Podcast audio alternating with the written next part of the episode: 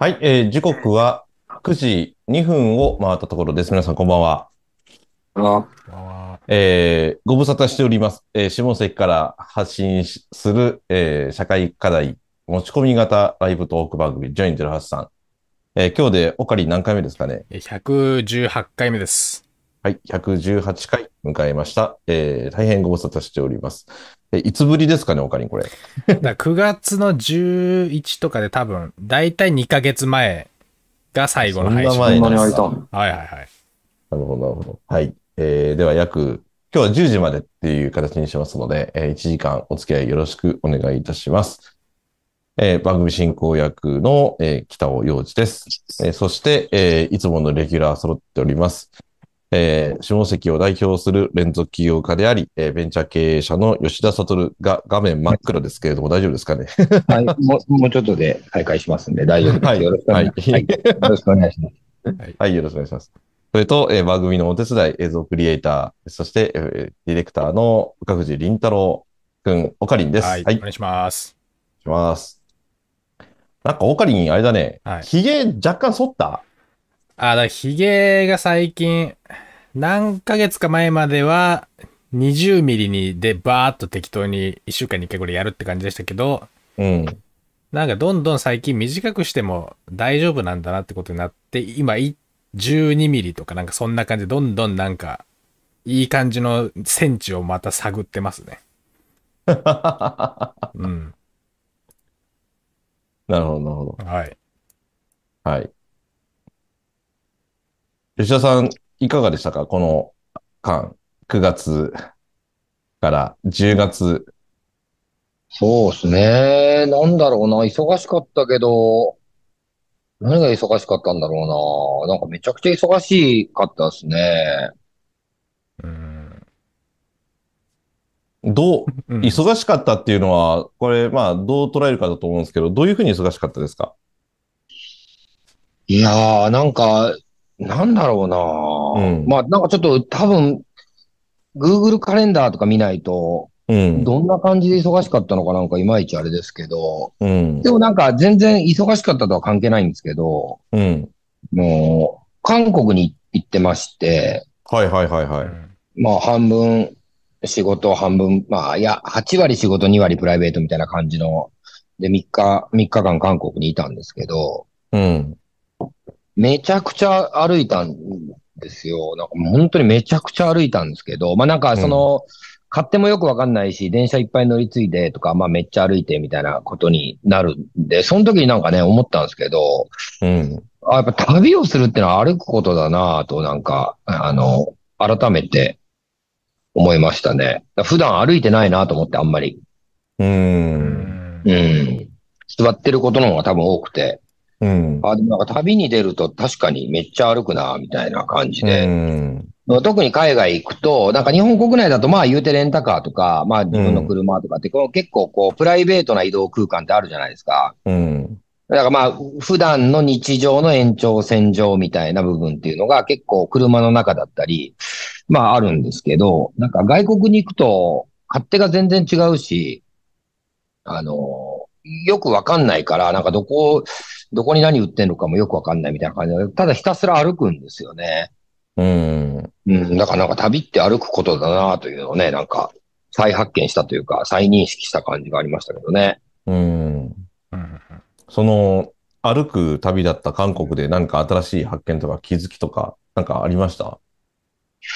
いやいや、とにかくやっぱりソウル、ミョンドンとかもうめちゃめちゃ元気な、みたいな、なんか、お祭りみたいな感じでしたね。なんか、なんか、元気いいなと思いましたよ。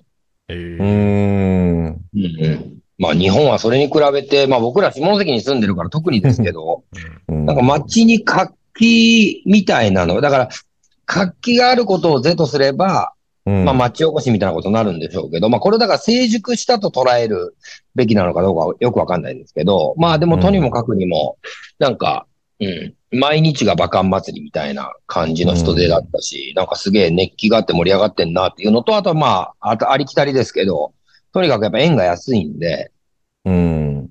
もう何一つ安くないな安く感じないなっていう、なんか韓国といえばちょっと安く買い物できるところみたいな、なんかそんなイメージあるんですけど、うん。うん、なんか全然安く、たい焼きが4000ウォンだったんですけど、ほえっ、と、だから、500円ぐらいかなうん。えたい焼き1個500円ぐらい。だから全然なんか割安感ないじゃないですか。露店のたい焼きですよ。うん。そうそうそう。だからそれが、なんか円が高いときは、それが250円とか、そんな感じなんで、なんか、あ日本に比べると、半分とまではいかないけど、まあ安いなという感覚だったんですけども、なんか全然ね、日本と同じかそれより高いみたいな感じもして、うん、改めて、こう世界の中での日本の今の安さみたいなところに、なんかすごい実感もしたし、まあとにかく歩きましたね。う。うんん。なるほど。オカリンは歩きましたか？僕は最近自転車、もともと散歩を趣味で適当にやってましたけど、最近うん折りたたみ自転車をゲットして、で、なんかたインチがちっちゃい18インチとかの自転車乗ってるんですけど、うん。そうすると、それ僕ぜ全然知らずにあれだったんですけど、乗り始めて気づいたんですけど、めちゃめちゃ漕ぎ出し早いんですよ。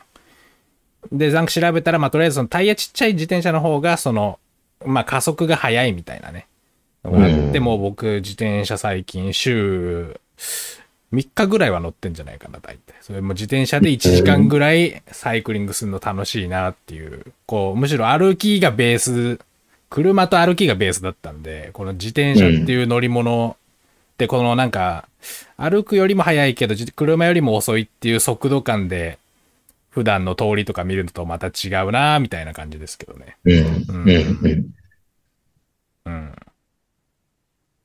はい自転車ですか。はいうん いや、いいんじゃないですか。はい なるほどね全然探り探りの会話してますけど、なんか僕今日、新聞でたまたま普段見ないけど新聞見たら、宇部祭りっていうのが昨日あって、うん宇部市なんで。それでなんか、11万5千人動員とか言ってたんですけど、うん。えそれえ本当ですか？本当なのと思って、なんか、それは滝があるないの話しましたけど、え、うん。宇部市の人口が15万だっけ？みたいな。14万とかで。えそれはお祭一日でそう、1日で。それ主催者発表？そそう、主催発表だから、まあ嘘、これ嘘だろうと思ったけど、そんなことになってるんですか？今世の中。うん。いや、でもなんか、和漢祭りもなんかね、今年俺は久久々に子供連れてメイン会場の方、久々にってほんと10年ぶりとかそんなレベルで行ってみたけど、めちゃくちゃ多かったね。ああ、えうん。ー、和漢祭りっていつでしたっけ？夏で8月あ、8月か。あああうん。えーちょっとコロナでうん。自粛してたのの反動が、まあ出てると言えなくもないという気はするけど、でもなんかね、本当思うよ。なんかこの人たちは普段どこにおるんやろうかって思う人たちもね。いやよくあるあるですよ、そういう話になると。ううんどっから湧いて出てくるんだって話ですよね。虫みたいたいなね、わらわらわらわら。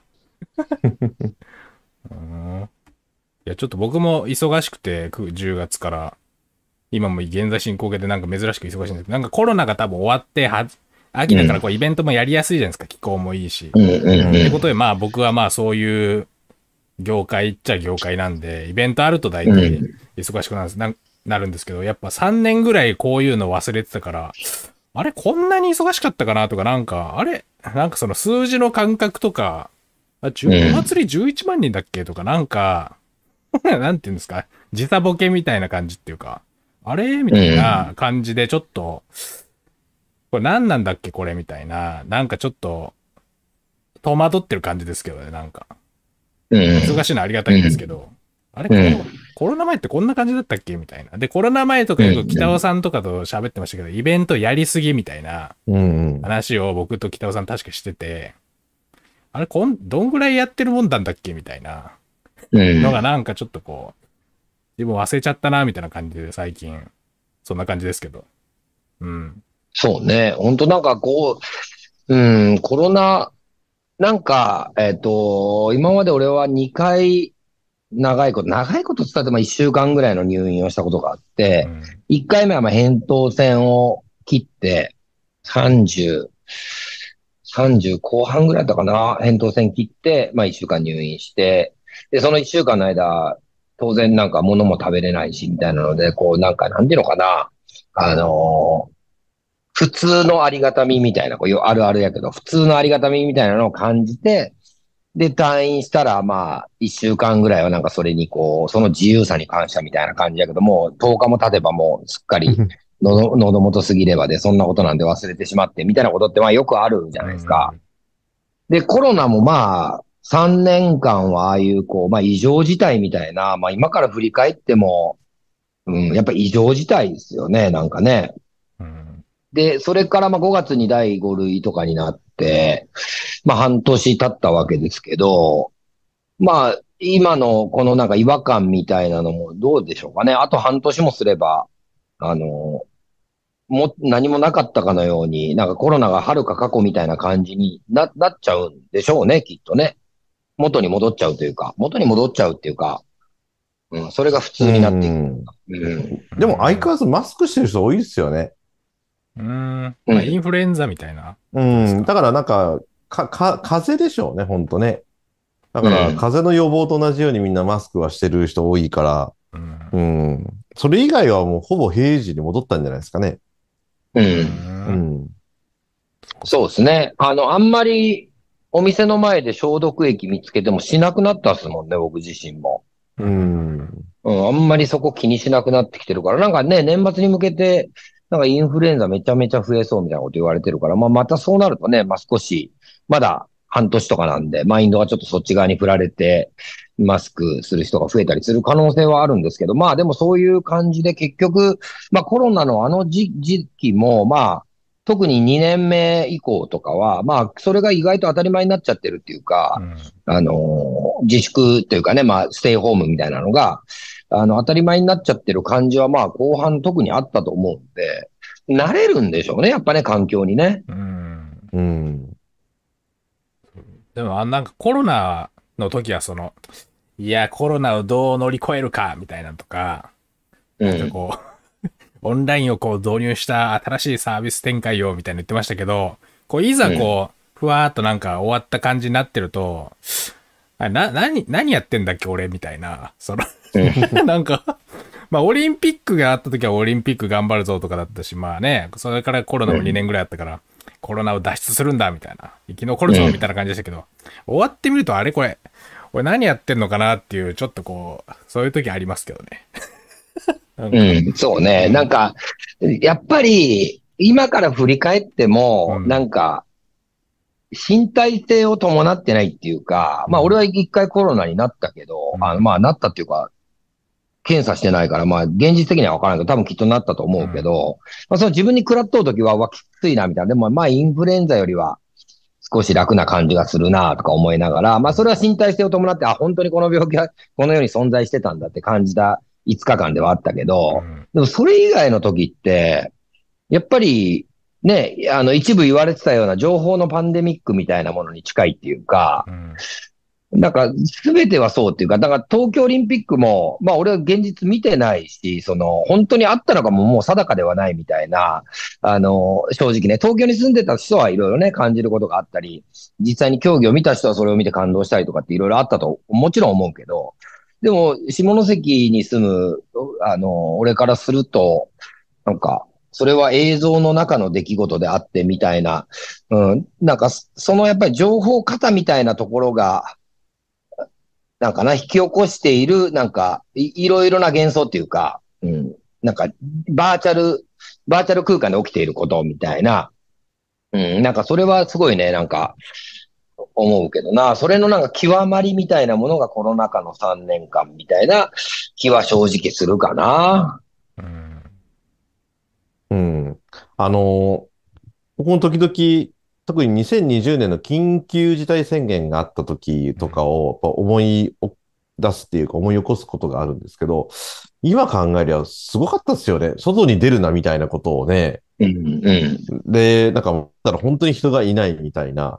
うん、うん。いや、よくああいう時代に生きてたなっていうぐらい、遠くの昔、遠い昔に感じるけれども、う、うんん、今思えばあの生活様式ってすごかったなってやっぱ思いますもんね。うん。うんまあ、本当ですね。ソーシャルディスタンスとか。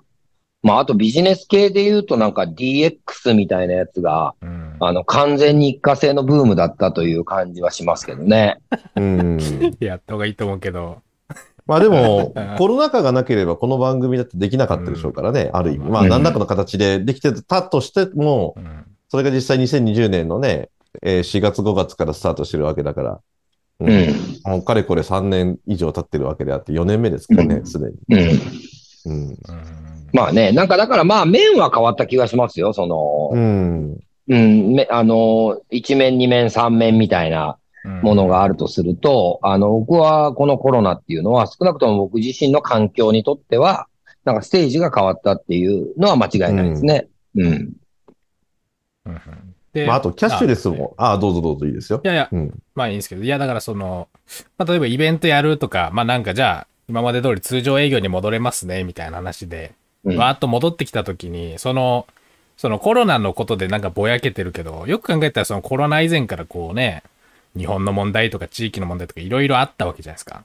けどなんかその、なんかだからもうちょいこう違うことやんなきゃみたいなことを考えてた人いっぱいいるわけで、なんかこう、なんか惰性でそのコロナ前のことをその、もうただ盛るだけだけでも違うなっていうか、なんかあんま手応えないなっていうか、うん。なんかね、そこの、まあコロナを経ることでまたそこの、なんかやる事業とかの意味付けとかも多分変わってきてるし、なんかそういうのを、うんなんていうのかな。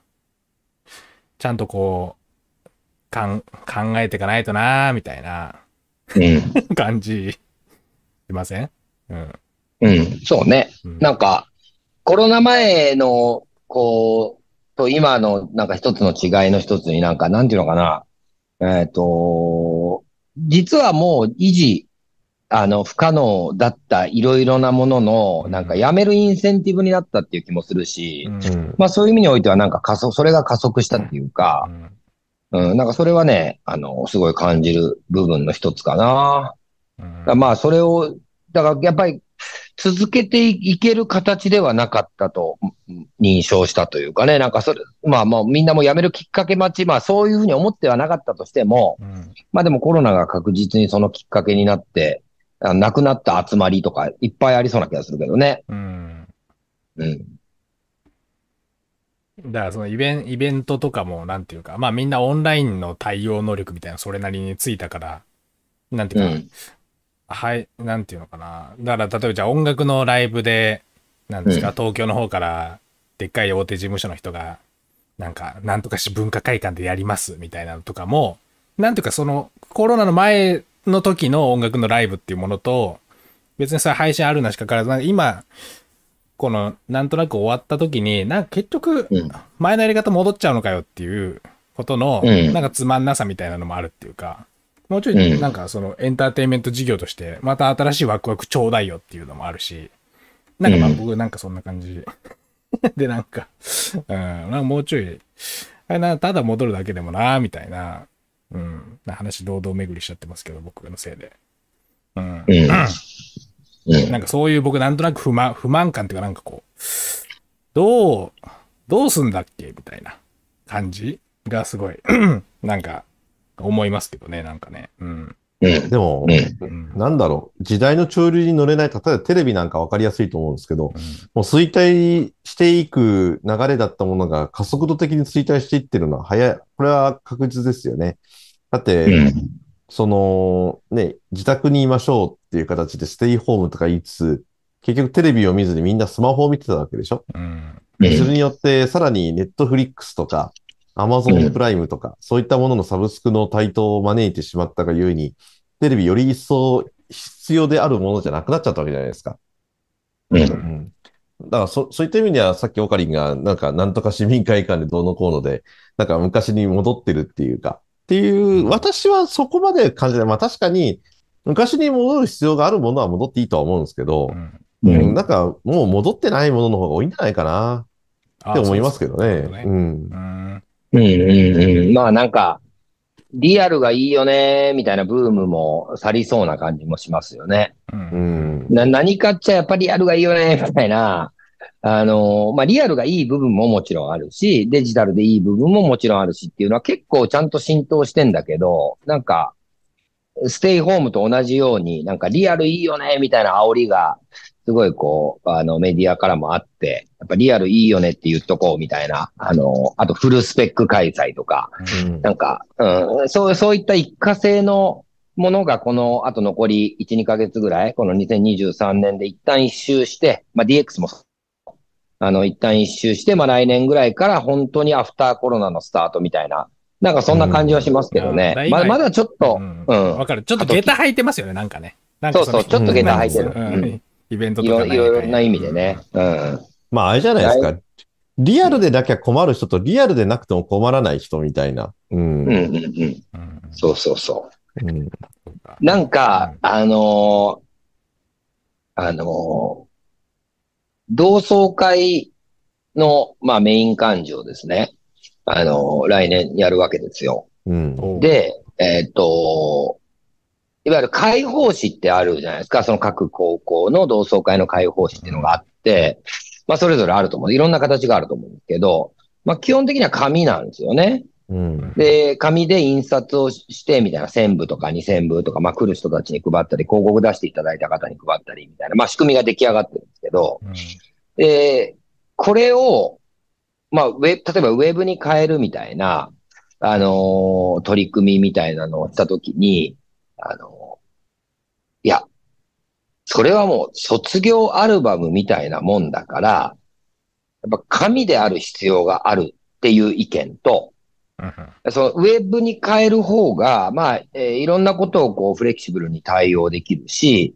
あのー若い世代にも、その若い世代の同窓生にも、まあ見てもらえるチャンスが増えるし、まあ何よりもコスト削減になるから、まあウェブでいいんじゃないかっていう意見とか、まあ例えばえー両極あるとして、まあちょうど間、そのレイヤーのちょうど真ん中ぐらいが、まあどっちもやっちゃったらいいんじゃないみたいな。うんその、高齢者世代向けには本も作り、で、若い世代向けにはウェブも作り、みたいなところの、この今なんか3つのこう、意見にうん集約されてきてるんですよね。もう全部振り切って、もうデジタル、ウェブに変える。ウェブマガジン的なものに変えるというのと、まあ、折衷案で、本も残しつつウェブも作るみたいな。で、えーいやいや、本がやっぱりいいんだと。その手触りのある本がいいんだ、みたいな。あのーこれどう思います？難しい。すごいのを振ってきましたね。ねうんそうやうな。ん。なんかね、こういう、なんか、二項対立と、まあ、その中間、日本人らしい中間みたいな問題って、多分各所にあって、うん。うん、その、なんかさっきの、例えば会議はリアルがいいんだっていう人と、うん。いや、 Zoom でよくねっていう人と、じゃあ、 Zoom 参加もできるし、リアル参加もできるし、そうなっちゃってるような気がしてて、うん。で、まあ、その一概に言えるもんではもちろんないんだけど、なんか僕は今その、その、なんていうかな、いろんな思考、その三つの思考の真ん中でそれをこう、聞きながら、どの気持ちもわかるんだけど、じゃあ、何がベターなのかみたいなのを問われたときに、その、よ、自分の中でもまだせ整理がついてないっていうか、うんうんそれはあれじゃないですか。その会というか、その主体となる人たちが、どういうふうな意思決定、方向性というか価値観っていうか、どう、これからどうしたいのかっていうことを示すことじゃないですか。ある意味、形っていう意味で言えば。うんだから、そのもう、常に革新っていうか、我々の同窓会は常に新しいものを求めて、で、しかも世の中を変えていくんだ。だから、紙やめますって言って、うんそれで道理が立つんだったらそれでいいと思うんですよ。うん。で、ハイブリッドだったらハイブリッドでいいと思うけど、お金とか手間がかかると思うんですよね、逆にね、それって。うん。うん。で、いや、紙を残すんだって言って、もう伝統の、いわゆる、その、まあ、ある意味、革新を左だとして、伝統を右だとすれば、要は右に寄るのか左に寄るのかじゃないですか、はっきり言えば。うん。うん。で、それで今のその漢字が、よし、左に寄せようって言っても、多分、一旦紙やめて、ウェブにししましょうと。したら来年戻す可能性もありますよ。今度また右に寄ってか、ウェブやめて紙にしますっていうこともうん。出てくるわけでしょ？か漢字の方向性によっては。そうですね。だから、一回やめていいんじゃないですかね。うん。なるほど。なんか、うんアーカイブをね、アーカイブが残っていくような、うんあの、お残っていくっていうことの良さとか、なんか意味みたいなものも、僕たち、僕とか北尾さん世代は理解できるじゃないですか。うん。うんあの、本をか、あの、紙の本で読むのがいいと思うのか、それとも、あの、いわゆる、えー iPad とかを使って Kindle で読む。そっちの方が効率的だよね。まあ、どっちもわかるじゃないですか。本ってかさばっていくし、溜まっていく。デジタルだったら、その iPad1 台に何百冊何千冊って本のデータが入れられるわけだから、まあ非常に効率がいいし、整理整頓もまあ、あの、しやすいし、デジタル空間にあるあるから、物理的には何もないから部屋の中に何も物が増えていかないと。っていう、まあどちらの派もあるじゃないですか。で、僕はどっちもありだと思うんですよ。だから物によっては僕は本買いたいし、物によってはデジタルでいいし、物によっては Audible で聞くのでいいみたいな、なんか、そそれぞれの住み分けがああっていいんじゃないかなっていうふうに、あの、思ったりするんで、まあこれもなんか結構、結果なんか同じような気がしてて、なんか70代とかの人は、いや、本は紙だろみたいな。うん。あ iPad でパラパラめくって読む、そのあの手触り感含めて全部本なんだみたいな。で、それもすごくよく理解できるし、あの、ぶ僕らの子供たちが、あ別に2倍速でよくねみたいな。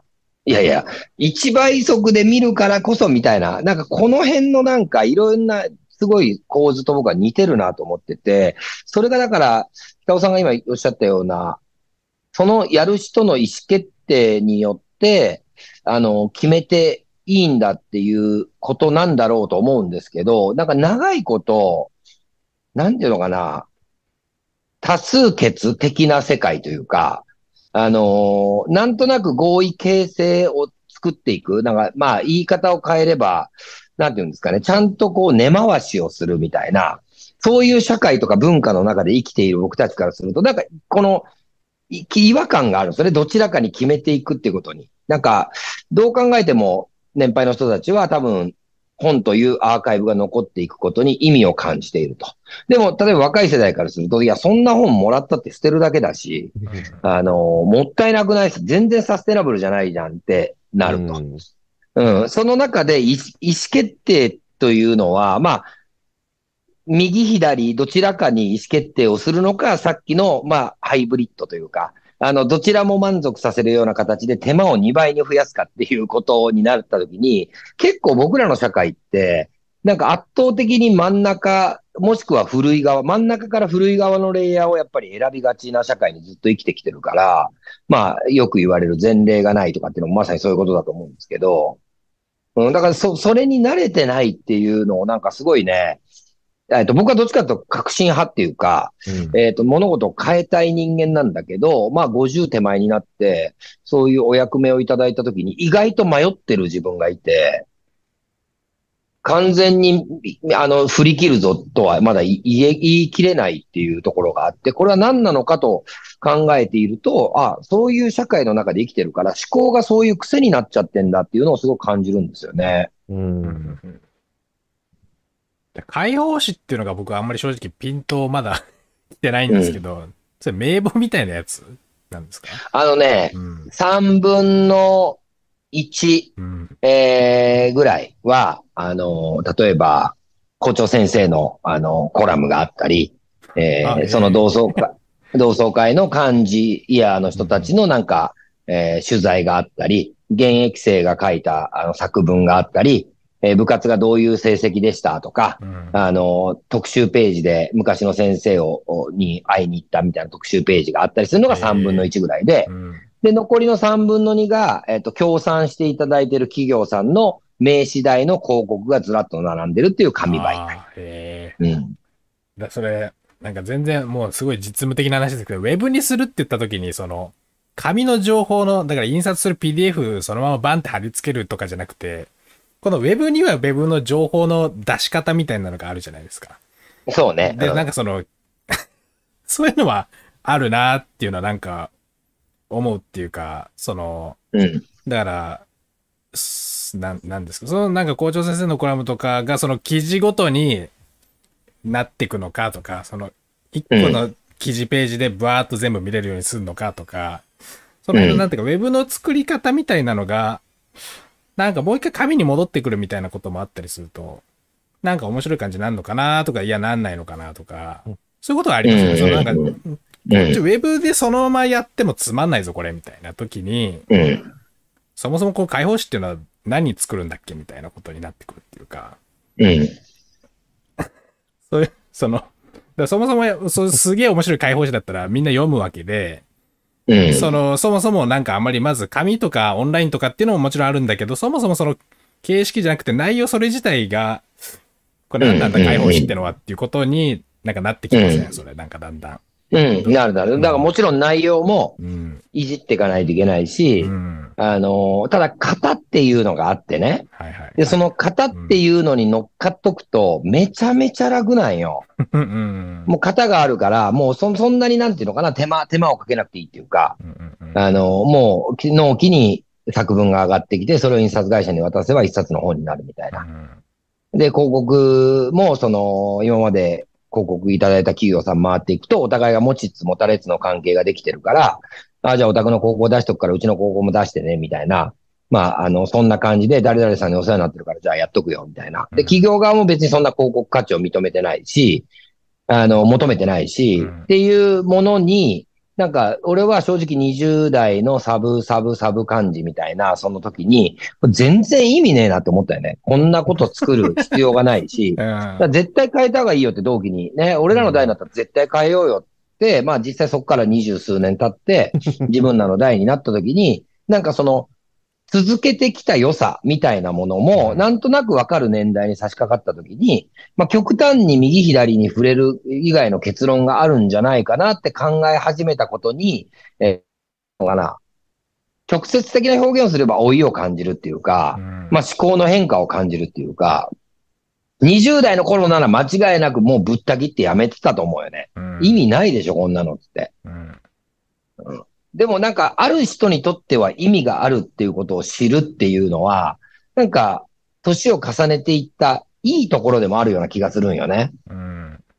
自分にとっては全く意味がないんだけども、ある人にとってはこれは意味があることで、そのある人っていうのが、まあ結構な数いて、それを守っていくっていうのも一つのやり方なのかもしれないなとか思うようになった時点で、まあまあいい年になったってことなんだろうなっていう気はするけどね。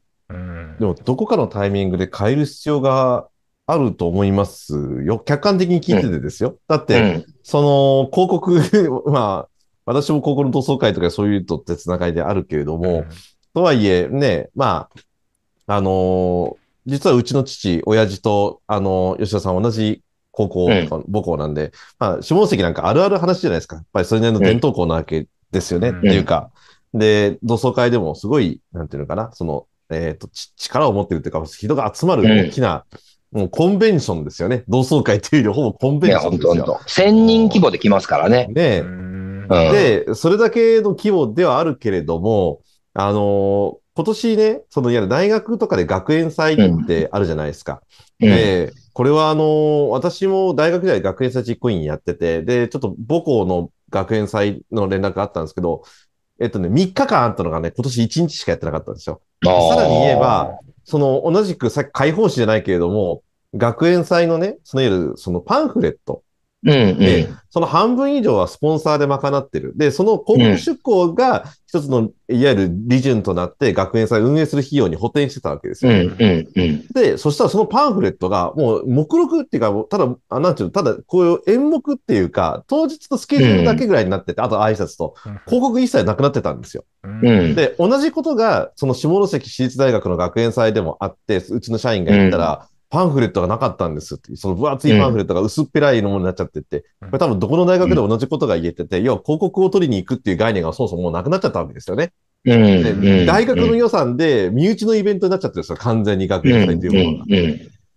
これは一つのコロナがもたらした変化だと思うんですよ。まあ来年ぐらいから復活するかどうかわかんないですけれども、うん。うん。ってなった時に、広告の取り方もこれからホームページでウェブのバナー広告取りますとか、うん。例えば企画に広告つけますみたいなことになっていったときに、その、これからね、その同窓会を持続可能なものにしていくんであれば、その20年前に吉田さんがこんなもんぶった切ろうぜみたいなこと言ってたことを、ここの時点で変えないことには次の世代に受け継ぐってなったときに、えいつまでこれやってんだってことになりませんかねって話ですよ。うんうんうんうんうん。その通りです。、うん。その通り。いや、本当にね、その通りなんですよ。その通りなのに迷うってことに、なんか僕は自分、我がことながら戸惑ってるっていうか、うんあ、こういう感覚が芽生えてくるんだっていう、うんあのーうん、なんかそれをね、すごいね、あの、感じる。なんか僕は結構意図して、まあ、北尾さんは結構、まあ、学生さんたちとね、あの講師もやってるぐらいだから触れ合う機会が多いと思うんですけど、僕の中で、なんか、僕、業界団体っていうのがあって、それの、なんか青年部っていうのがあるんですよ、業界団体の。うんで、毎年一回、その、どこか、えー、どこかの、あの、県連が手を挙げて主催して青年会議っていうのを、毎年一回結構大きめのやつをやるんですよ。で、僕も若い頃下関で2回引き受けて、あの、2回海峡メッセとか使って、あの、全国からそういう、あの、同業者が集まって、あの、シンポジウムじゃないけど、うんそういうことややったんですよ。で僕、それやってる時に、えっと、ずっと思ってたのが、結構40代後半とか50代の人たちがいるんですよ、その場に。うん。で、なんか、めちゃめちゃかっこ悪いなって、僕個人の、まあ、美意識の中でね、いや、青年じゃないじゃん、みたいな。え どのつ、どの面下げて青年会議してんの？10年部 ?10 年だろ、お前たち、みたいな。これで、なんかやっぱりその宣言とか意思決定には、結構そういう人たちがまだ残ってて、うんで、20代の頃は、なんかそれに対してなんかすごい僕は違和感をめちゃめちゃ感じてて、ですげえ嫌だなと。自分絶対あんな風になったら嫌だなと思ってたんで、僕はあの、39で完全に引退して一切出なくなったんですよ。うん。若手の会というのに。で、そこから僕は意識して、どっちかっていうと、上の年代の人たちの会に、こう、中心に出るように、こう意識してて、今もう完全にそっち側に行っちゃってるから、若手なんですよね、僕その中ではまだ。うんうん。もうエラ若手なんですよ、そういううん。ものの中で言うと。で、で、もちろん逆側に行けばもうただの10年なわけですけど、あの、こっち側に行くと、で、こっち側の方がマジョリティなんで、あの、若手で、まあ、意思意図的にそっち側に行ってるんですけど、うん。そっち側に行くと、なんか、ちょっとわかるな、みたいな感情も、うん。まあ少しずつ自分の中で芽生え始めてるんだろうなっていう気がしてて、うん。ああ、なるほど、なるほど、確かに、髪の良さってあるよね、みたいな。うんなんか今日、一昨日か言われて、なんかすごい、あの、象徴的だったのがね、いや、デジタルに変えるのはいいと。若い世代のこと考えたらデジタルなんだろうけど、なんかだいぶ上の、20歳ぐらい上の先輩ですけど、いや、あれを、その人は書棚に並べてるらしいんです。毎年の同窓会の解放誌を。うん。で、自分たちがやった機能、解放誌を手に取って、気がついたら1時間ぐらいなんかパラパラっとめくってた、こんなこともあったな、みたいな。じゃあ、そっから10年経ったらどうなんだろうって、10年後の国会をしとあ、こういう風に変わってんだ、みたいなので、気がついたら3、4時間なんか時間が経ってたみたいな経験ってめっちゃいいぞ、みたいな。うん。うん、だからそれはなんか、僕らが例えばもしかしたら今、中学校のなんか卒業アルバムとか、高校の卒業アルバム見ると、立ち止まってちょっと見ちゃう瞬間、あ、こういうやついたなとか、なんかそういう瞬間に近いみたいなのは、あー確かにまあアナログの良さとして、まあそれがデジタルで完全に失失われるかと言われるとよくわかんないけど、まあアナログ、確かにな、そういう、なんか、うん、趣のある楽しみ方みたいなものがね、本を残しておくと、まあ10年、20年経った時には俺たちの同期でこんなん作ったんだみたいな、あれもあれでいいもんだぞみたいな言われた時に、なんか、うん、いやいや、もう時代はウェブショーとはならなかったっていうか、あ、うんなるほど、そういうたしなみもあるんだ、みたいな、なんか風にちょっと思っちゃったところがあって、なんかね、迷ってるとはね、まあ多分振り切るんだろうと思います、結果的には。ただ、逡巡してるんですよ。確実にそう、そうだとは言い切れないっていうか、うん、なんかそ、そういうのをすごいね、感じますね。まあこれは老いというのか、いやわかんないね。ー、吉田さん、いい人ですね。やっぱコレクターみたいな人やっぱいますよね。うんでそういう人がすすげえあの歴史に詳しいっていうか、あの大事なキーパーソンだったりして。で、じゃあ、じゃあ声これ、じゃあコレクター向けにじゃあ部数100だけにしとくか、みたいなことすると、これはスケールの、あの問題で、部数少ないと高くなりますよね、印刷ね。いや、そうなんよ。それだったらもう1000やった方がいいじゃん、みたいな。うん、そうそう。いや、あるんだよまあ、だったら元通りでよくね、みたいなね。なんだよな。うそうですよ。ん。いや、だからまあ、その伝統っていうのをどう残していくかっていうことをみんなで話し合う機会っていうのを設けたらいいんじゃないですか、今年うん。その来年ですかね。うん、なんか。いや、だから今の率直な気持ちをね、どっかで吐露する。あそれいいですね。それそうそう漢字、漢字からやっの。ぱそう、か漢字、代表漢字がね う、んその、いやもうぶっちゃけ悩んだんですと。うんで、うん先輩方からもいいぞ、こういうのっていうのと、いやでも若い世代のこと考えたら、紙ってもう100年後ないだろうと。例えばね、うん考えたときに、我々の時が一つの分岐点だと思うんだけれども、皆さんぶっちゃけどう思いますっていうのを、あの、海峡ベースで話し合うっていうのやったらいいんじゃないですか。あ、そういいです。そういう同窓会いいですよね。なるほど、なるほどうん。なるほど、なるほど。プログラムにもまあいいですね、それはね。うん確かにね。何時からの嘆きみたいな。そうそうそうそう。だから、その伝統文化をどう残すかみたいなことを考えるって言ったら面白いと思いますよ。ううんんうん、うん。それでだから、オンライン VS オフラインみたいなことでもなくて、結局その、うんコミュニティ自体がどう存続させていくのかっていうか、うん。そこが一番ね、大事な、本当はやっていくべき目的なことであって。そうそうそうどううんうんそうそう。本当にそう。なんか、俺らの時はね、えっ、と、俺らの時の高校3年生は300人ぐらいおったよね。うん7クラスとか8クラスとか300人。で、今どれぐらいかと100から150を行ったり来たり。うんで、そうするとどう考えても、持続性考えると、あの、年取っていく人間はどんどん増えていく。うんでも、受け、受ける、その漢字として受ける、あの、世代がどんどんどんどん少なくなっていったときに、まあどう考えてもこのやり方じゃ続かないよねっていうのはみんなコンセンサスが取れてて、どの世代もね、うんうん。続けてほしいとは思っていると。じゃあ、それをドラスティックに変えようとしたときに、その、いやいや、こういう伝統もいいぞみたいな、あの、だからなんか、分かっちゃいるんだけども、みたいな、あの、新しいことに対する拒絶反応みたいなものに近いのかなっていう気がするんですよね。うーん。うん。あのーちょっとこれ、水を差す言い方になるかもしれないですけど、うんこの前ちょっと高校の教頭先生と副校長先生に対して講演をする機会があって、で、ちょっとお話ししてきたりとか、最近ちょっと教育委員会の絡みで呼ばれること多いんですけれども、うん。あのー今同窓会の話してるじゃないですか。うん。近い将来母校がなくなる可能性あるんですよ。あります、あります。うん。ってなったら、うん同窓会以前に元も子もない話になってくるわけですよね。うん。うん。だから、その伝統文化になった同窓会が、その別の高校と、まあ、いわゆる合併をして、で、形を変えるのか、または、ど同窓会を独立して、新設校は新設校で新しい同窓会になるのか。でこういうふうなことをしてたら、必ず終わりが来るわけですよ。どどっちかには必ず。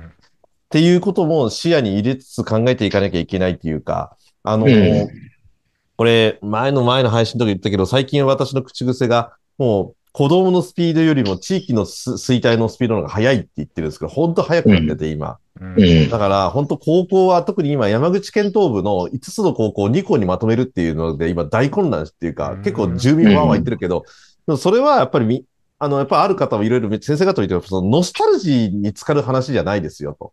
うん。で、やっぱりその反対してる人たち、自分たちの思い出とか同窓会のことを考えてわーって言うけれども、いや、これからの未来は子供たちなんだから、子供たちのことを第一に考えたら、その選択はありよねっていう意見もあったりとかするわけじゃないですか。だからこれって難しいなっては思うんですよね。そうですね。あの、ハードウェアとしての学校ってもう、やばいですもんね。ハードウェアとして考えたときに、うん その、さっき言ったように僕らの代300人いたわけだから、まあ1000人ぐらいいたわけですよ。3学年で。うん。でそれが今300人から400人になってるわけだから、1000人近い人間を収容できるハードウェアを作ってるわけじゃないですか、当時は。うん。で、そのハードウェアの上に今300人、400人が乗っかってるわけだから、当然もうソフト回んないですよね。うん そうそう。でもそれはね、なんか本当ね、あのーなく、なくしていった方がいいし、統廃合していった方がいいと僕も思うんですよね。そうしていかないと、もう、なんか回んないですよね、実際のところ。うん。うん。あ残ったハードウェアの利活用みたいなのも考えていかないと、大江小学校とかまだ多分廃校になったまんまですよね。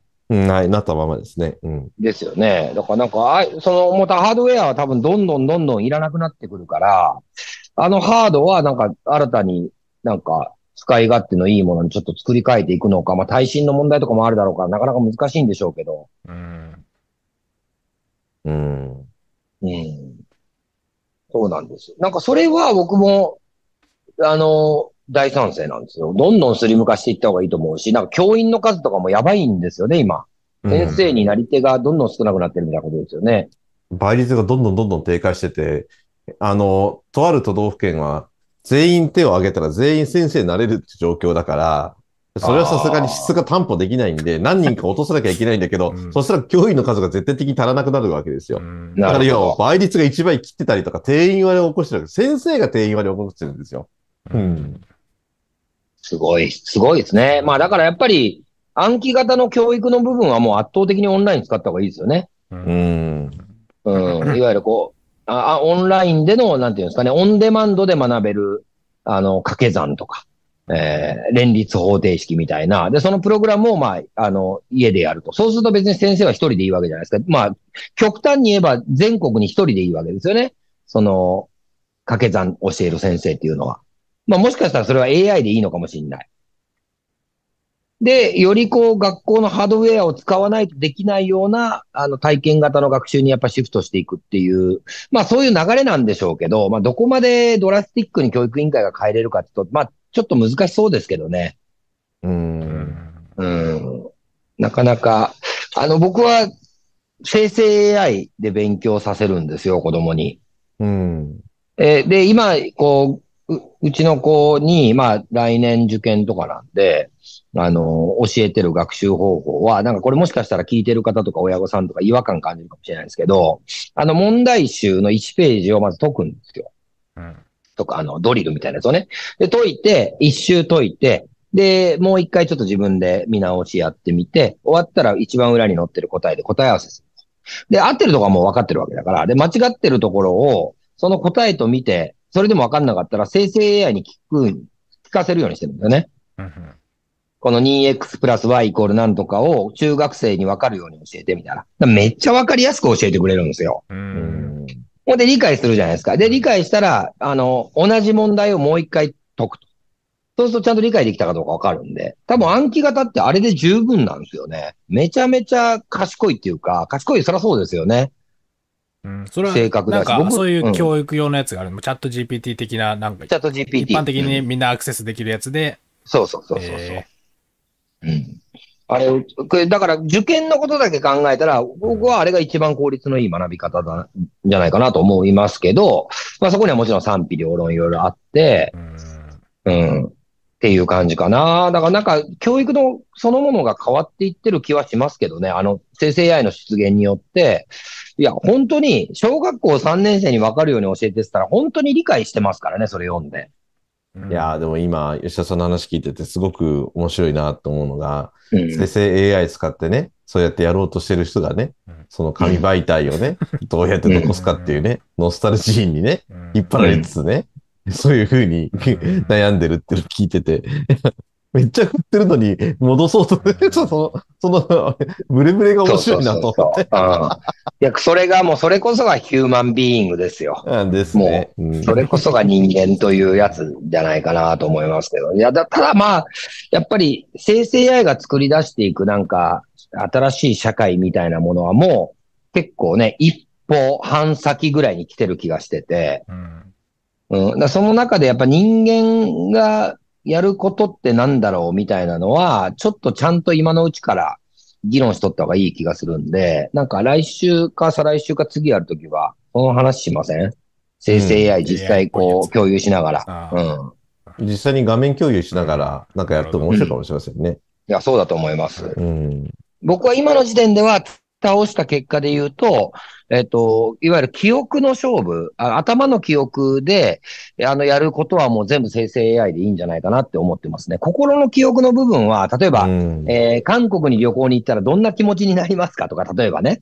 うん。うん。あの、そんなのはもう体験しないとわかんないから、心の記憶の部分はもう自分が、人間が足を、あの、動かしていくしか絶対ないと思うし、これから先も、あの、ありえないと思うし。VR つけて韓国に行った気になるっていうのはちょっと僕も子供に教えるつもりはないっていうか、まあそういう世界来るかもしれないけど、まあそれは行ってきた方が絶対いいよって話なんですけど、でもなんか脳で記憶することの全てはもう別に生成 AI に頼ればいいんじゃないかなって、あの、普通に思いますね。うん。うん。だからもう学校自体がやっぱね、その同窓会がどうのこうのっつより、うん。学校自体ももうあれだし、なんか、なんか同窓会っていうのも、こんなんもうそもそも言い出したらね、無限に分解できちゃうけど、うん集まっておっさんが飲んでくだけかよみたいな。それ、それやるぐらいだったらなんか、なんすかね、なんか地域でバレーボール大会やるために一回貸し切りました、みたいな。で同窓生 OB だけが運営しますみたいなこととか、あったりした方がなんか、面白い感じするけどなとか思っちゃうん。う。うん、なんかもうちょいこうもう、だってその、統廃合とかでもう、おな、なくなりそうだって言うんだから、なんかもうちょっとこう、ね、もう OB の人が、なんか、手弁当で、なんかやり、学校に、を利用してなんかできるようにしていくみたいなこととかの方が、まあなんか、若い人も参加しやすいかなとかなんか思うけど、どう、同うん窓会って別にそういう力があるわけではないですよね、なんかね。うん。うん。まあなんか、今日でもちょっと話してて、今、少し自分の中で、ああ、なるほどなとちょっと思いつつあるのが、あのーやっぱ壊すが、壊される側の、えっ、と、まあ痛みと表現するのかな？壊される側のその、なんか、あのーいや、今までこうだったのに、なんでお前たちは？っていう気持ちを、ちょっと今多分心底理解しようとしてるプロセスなんじゃないかなと今日話してて思いました。結果多分壊すと思うんで。うん。うん。でもなんか、あの頃の、いや、壊しゃいいじゃんみたいな。気持ち悪くないみたいな。なんで今、この時代にまだ紙やってんのみたいな。っていう、なんか別に、あのー上っ面だけを見てこう変えるってことじゃなくて、その、そういう人たちの思いも聞きながら、いや、でも、っていう最終結論を出すプロセスにいるんだろうなと。だからまあ、結論から言うとめちゃめちゃ真面目に向き合ってんだろうなってことですよね。うん。向き合わなくていいのに別に。そんなに。さらっとやっとけばいいのに。うん。でも、ねえ、なんだろうな、うん、同窓会、うん。そうですね。でも、あれですよ、来るとき一気に来ますからね。あの、そういう統廃合とかも含めて、その衰退時代のスイッチっていうか、だから、この番組で何度も言ってた、その次の世代にどうバトンを渡すかっていう話あるじゃないですか。うん。で、あのーそう考えたときに、そもそもバトンがなくなるっていうことが出てくるわけですよ。うんで、例えば、その高校だけで限って言うと、私の母校なんかもうなくなってるわけですよ。統廃合して一緒他の学校と一緒になっちゃってるわけですよね。。うんだからもうバトンがなくなったわけですよ。わかりやすく言うと。うん。で、母校に帰ると、当時学んだ学び屋の校舎は建て替えでもなくなっちゃってるし、で、新しい校舎になってるわけですよ。もう、うん。ノスタルジーどころか、母校に帰っても、ノスタルジーがないわけですよ。みんな新校舎になってるわけだし、うん。そうそう、学校の名前が変わっちゃってるから、うん。もうそういうことを、その真面目と私、高校のところで経験してるので、いやー、うんだから吉田さんはそういう意味ではね、羨ましいですよ。そういうね、ううん、ことで悩んでるっていうことは。うんだから僕らなんかもそのね、県の教育委員会のね、その統廃合再編の結構ね、最初の段階で、あの、まず、いわゆる長門の萩とかっていう人口が急激に減ってるところは、まずそこがターゲットになって、で、ほとんどがもう統廃合でもう形がなくなっちゃったわけですよね。うん。いやだから、いずれ下関もその波は来るので、うん。絶対近来る。い、絶対来るんです。これ、近い将来というか、もう多分、うんで瞬く間にやっていきますから、うん最初の時もねやっぱ地元は相当反対があったけども、あっという間に再編されて、でも再編しても今定員割れを起こしてる学校が出始めてるわけです、すでに。特に、県の東部なんかは、統廃合して新しくしたのにまたさらに減って、定員割れをして、うんもう一回再編しようみたいな。まあ、もう、三重に至っては3回、あ、2回統廃合して、それでも定員割れしてるみたいな異常事う態。ん。うん。うん。ちょっと時代の衰退のスピードが速いですね、ほんと。うん。うんでもなんか僕、今話聞いて、うん前からちょっと思ってましたけど、なんか、時々ロスジェネ会みたいなの出るじゃないですか。二人の感じで。世代的な話で。うんで、うん僕の中でロスジェネって赤木智弘っていう人で、うんその人は確か20年ぐらい前に希望は戦争っていうのをウェブに書いて、そのテキストがなんか有名なんですけど、それ要はロスジェ、俺たちはロスジェネだと。で、就職とかもクソだったし、もうこんなんだったら戦争を俺は希望するぜっていう文章、もう世界めちゃくちゃになったれっていうのをうん。20代ぐらいに出して、それでこうバッとこう、文筆家っぽい感じでデビューする人なんですけど、その赤木富弘さんって今だから4 50前とかなんですけど、うん。その結構ベタに、その、ほ、その人の、こういう僕が外側から見てる限りで言うと、だんだん保守回帰していくんですよね。いや、やっぱりこう、うんなんか、医療費とか、いろいろ言いましたけど、うんやっぱこう、お年寄りのこと守るのも大事なんじゃないですかねっとかいう感じになってきてて、それはやっぱりこう、世代的に自分もだんだん老いとかが見えてくると、うん。なあ、こうなんのか、みたいな感じで僕、なんとなくウォッチしてたんですけど、吉田さんにもこう似たものを感じるというか、やっぱそれはまあ、ロスジェネとかっていうより普通に人間が老いるっていうのはそういうことなのかもしれないけど、なんかだんだんこう、やっぱり、やっぱりこう、先輩方の気持ちもわかるな、みたいになってきたときに、うん。うん。まあでもこれが何十年も続いてきて、結局今ってことは、どうなんだみたいな。ちょっとなんか、なんか、多分今の10代、20代からすると、中指立てられんのかみたいな。その辺のその、あむず、なんかそういう感じなんだなっていうのをなんか今日聞いてて思いましたね、なんかね。そうそう。うん本当ね、あの、保守回帰っていう言葉は正しい気がするねう。ん。で、あのー俺は個人的に自分で思ってんのは、うん100そっちに行く前に、だからこれは表現が正しいかどうかわからんけど、えー、ゾンビに噛まれてう、んえー、ゾンビゾンビに、うんゾンビ。ゾンビにうんなる、なるまでの間あるやん、その。はいありますうんで、ゾ、そうそう。で、ゾンビにな、なる、なると思うんよ、俺、大概。うん。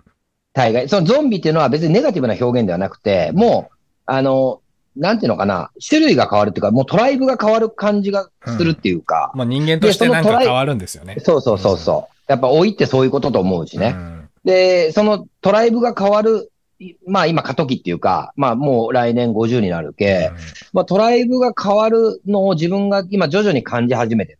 例えば自分の中でまだ80%ぐらいフレッシュで、20%ぐらい新しいトライブの血が噛まれて入ってきてるのを今すごく感じるとうん。で、これが俺6割、7割超えたらもう前線から引退と思うよね。普通うんに。で、もっと違う自分のあ新たなトライブとしての生き方を見つけていくっていうか、あのーそれ多分いろいろあって、畑なんか農業なんか、もう俺は今釣りハマっておけば、それが魚を釣ることなのか、あのーもうちょっと違う戦い方、戦い方っていう表現は悪いけど、違うスタンスでいきたいなってすごい思って、思っとって。で、うんそれこそがなんか俺の中では、今、トライブ変わってんのになん、えっ、と、どの面下げて若手の会出てんの？みたいな人たちに対するアンチテーゼっていうか、うんあの、カウンターパンチだって本当に思ってるから、うんだからなんか、その、その変化を自分でもすごく前向きに受け止めとうよ。ああ、うんこういう風に新しい血が入ってくるのかな、みたいな。でもまだ8割は言うても、フレッシュやけ、まだまだ反発していくんやけど、うん少なくともゼロではなくなったっていうのはすごく実感する。うん。うん。でも、今のオカリンの10代、20代から中指立てられるっていうのは、僕はもう中指どころか、多分、僕らより若い世代、さらには今の20代、10代から一気火星に変わっていくと、世の中がそもそも。うん、構。造的に。うん多分ね変わっていくと思あの、崖のごとくガタって落ちますよ。うん。う。うん。うん。あの、うん僕らまでですよ。今までの上の世代のことを維持して、それを理解して受け継いでいくことができたのは。でも僕らより30代、さらには今の20代では通用しない。言葉が通じない。うん。うん。でそれは変わっていいと思います、僕はもう。うんうん。で、変わるもんだしね。うん。うんうん。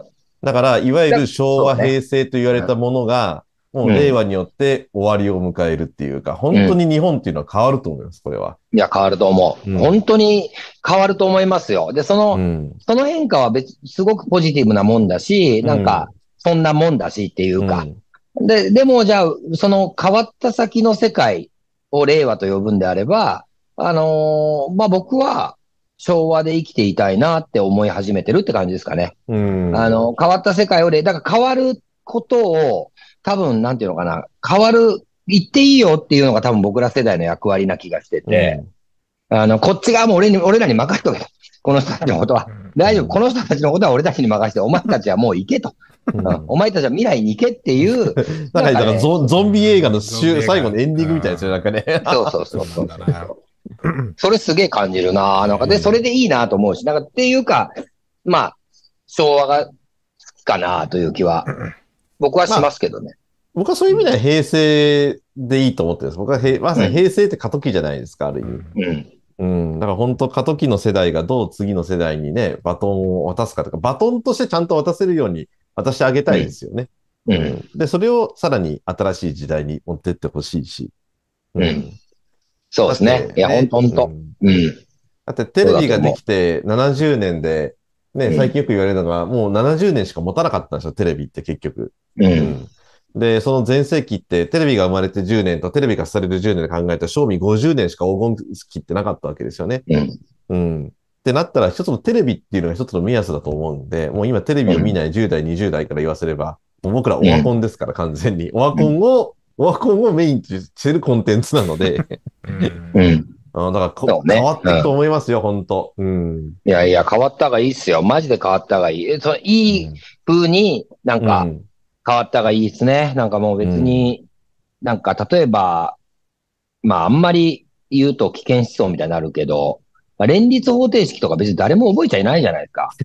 う んだそういう意味においては僕は意味がないと思うんですよね。うんだって覚えてないんだから。でも、なんかあの受験という仕組みそのものは、まあ、ある種平等にね、人を測っていくというところにおいては、まあ結構平等に近いのかなって気もするんで、振り返ってみると。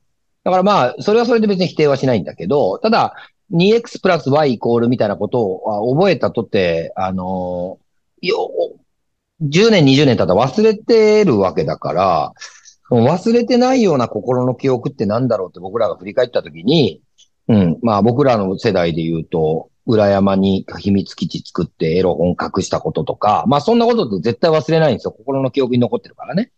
でそういう体験がもっと豊かになり、で、そういう体験によって、あの仕事が生まれていったりする世界に今近づいてる気がするんですよね。キャンプだけで YouTube で飯食ってますみたいな人たくさんいるわけで。うん。うん、だからそっち側に変わったらいいんじゃないかなって思いますね。そっち側に変わってほしいなって僕は強く思いますね。でも僕自分がそっち側に100振り切っていくかっていうと多分いかないから、僕はまあこの資本主義という、まあルールの中で韻を踏みながら、あの、その中でフレッシュなラッパーでは言い続けたいな、みたいな気がするんで、だから僕はあえてフィールドを、えー年配の方たちがいるフィールドに移してるって感じですね。もう、このフレッシュなところで、いやもう学歴関係ないっしょってこう、50年生きてきて、結構学歴で、あの、ここまで来てる人間が言っても全然もうフレッシュじゃないから、うん、僕はだけど学歴関係ある社会の中でしか生きたことがないんで、今までね。まあ僕はそっち側の世界でっていう感じはなんかね、すごい思うようになったかなと思います。この話もね、結構深掘りすると、なんか中学生とかね、高校生が出てくれるとなんか面白い対話ができそうだなって気がするんですけどね。うん。一回ちょっとやってみたいですね。なんか昼間でも夕方でもいいから。なんか。う んでど、どうなの最近みたいな。えみたいなのをね。うやってみましょうかね、ちょっとね。うんん。。なんかね。うん。うん。高校生とかまずやってみると面白いかもしれませんね。高校生とかちょっと話してみたいですね。どうなの最近。うん。学歴とかどう思ってんの？意外とまだ残ってるからね、昭和が。うん教育の中には。うん。意外と思ってんのかもしれないし。あっという間に10時になっちゃいましたんで、はい。はい。ね、えー、皆さんいかがだったでしょうか？えっとなんか我々も個も読んでない。すいません。あ、来てました？いろいろ来てるけど、のいろいろ来てるけど、なんかもう、喋るかと思って、全然読み上げてまあない。一応紹介しておきましょうよ、最後に。せっかくやけん。一応、ちょっともうだから、話の文脈があれだし、うん坂越さんと、あれだから。えーっと、だから最後の話で言うと、急激な大変革の陰には必ず不利益を食う人間がいて、問題なのはその不利益を食う人間がある程度それ以上の決定権だとかを握っていた場合、まあめんどくさいと。その究極が、池田屋事件、坂本龍馬暗殺の革新派を潰したやつ、そういうの、そういうのとか、あと旧体依然とした既得者だったとき、あうんうん。だからあれですあ、よ、まだ今回紙媒体う、ん。うん。それ同窓会で紙媒体やめたら吉田さん刺されるかもしれませんよね印刷会社の人とかわかんないけど。いや、ほんとほんと。ねマジっすよ。その時代が時代ならそういうことっすえ。よ。うん。うん。世が世なら。でもなんか僕は、あの、まあ、騎兵隊にいた、いる自分みたいな、うんあの、聴衆側にいる自分みたいなのをずっとこう自分の中で妄想しながら、うんあの、生きてきたんですよ、若い頃。だからどっちかっていうと革命を起こさですよね。江戸幕府を、とにかく徳川幕府を倒すっていう。気がついたら勝海舟になっていたって感じじゃないですかね。うん。うん。だから今もう西郷高森町ですよ。無血開城し してくれる。だからまあ徳川慶喜みたいな人が、あの、経済界の重鎮の中で出てくる、出てきてくれるといいですよね。うん。うん、体制奉還してくれる人が出てきて、で、それは、その人はその人のプライドがあるから、あの、僕ら、僕らが勝海舟の役割として、江戸城を無血開城して、あのーね、これで、これにてって感じでしょうん。うんう。うん。近い気がする。変わんなんのかそれは。僕も一応変わると思っていろいろ動いてるけど、どうなんだみたいな。もうわかんないですよ。いや、意外と強いからね。ううんん。全意外と強いそう考えると徳川一信ってすごい人ですよね。本当すごい。すごいと思う。いや、そこもね、深掘りしたいですけどね、僕も幕末本当に大好きなんで、なんか例えて話したい。それもね、もうね、話題が古いっすよね。あの、あ若い子たちとカラオケ行って、谷村新司歌うのに近いっすよね、多分ね。それ歌われても、みたいな。それきついな、みたいな。確かにうまいんだろうけど、みたいなね。そうそう。いや、だからまあ、うん、ちょっと近い。僕はね、あの、幕末は近いと思ってますね。てか、もう今、幕末なんじゃないかなって気はしてますね。うんそうか。うんあまあ内閣し、内閣支持率も最低マークしましたからね、ついにね。えー今、幕末ですよ。だからぼ僕と北尾さんは、あの、え江戸ですよ。あの、江戸ですね徳川派ですよ。うん、徳川派。